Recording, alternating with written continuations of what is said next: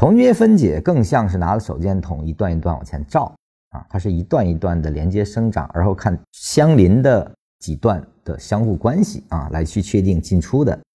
那么它跟走势生长啊，看似是一样的，实际上是有非常大的不同啊。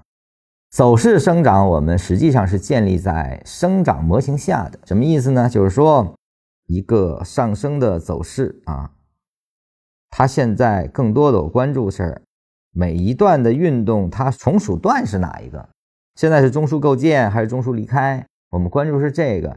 那么也就是说，出现了下向下的这个中枢结构之后啊，那我这一段可能我更愿意多拿一拿啊。我是按照模型结构来去进行分析判断，而来进行布局的啊。比如说这里面这段的上涨里面也可以用区间套的方式，我们的拆成。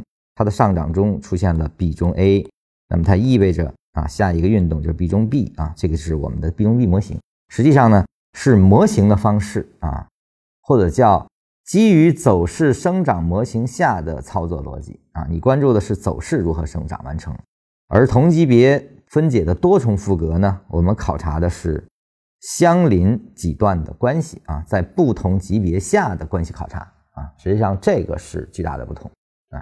两个东西可以混用，但是两个东西所观察的角度不同啊。那么它们之间的关系是这样子的啊。如果我们用同级别去考察，那当它出现了不出现新低的走势的时候啊，这个就是同级别的一种分解哈。当然它的前提是前面是有下跌背驰啊这个逻辑。那这个位置实际上在走势里，我们就称之为二买的啊。二买实际上意味着中枢的构建啊。同级别分解呢，我们只需要考察它俩是否产生不出新低的走势，而后呢这一段上来，第一段和第三段产生背驰，那这个在同级别分解下，这是你卖点啊。但是在走势构筑中的时候呢，当你发生了背驰，它实际上意味着这地方要构建中枢，会有一笔下出现啊。那么再来考察它这笔下，这笔下如果二四发生了一个背驰关系。啊，那么这个地方实际上呢，我们就称之为强二买，因为它不太容易出现新低了，意味着这一段有可能会走的比较猛。这个段从走势上看呢是小 B 离开，但你从同级别分解来说呢，它就跟前面的这一段啊三和五发生了不背驰关系，所以说不着急走。那么它就意味着后面可能还会有出现三买的情况。三买呢是跟着前面的中枢说的，而这个地方三买是不可能出现二买的低点，所以呢在同级别分解里呢，三买又构成了同级别分解下的买点啊，实际上就是这样不断考察。那你再出来，如果它这一段出来的它没有跟它产生背驰，那么说它还是在大 B 离开中啊。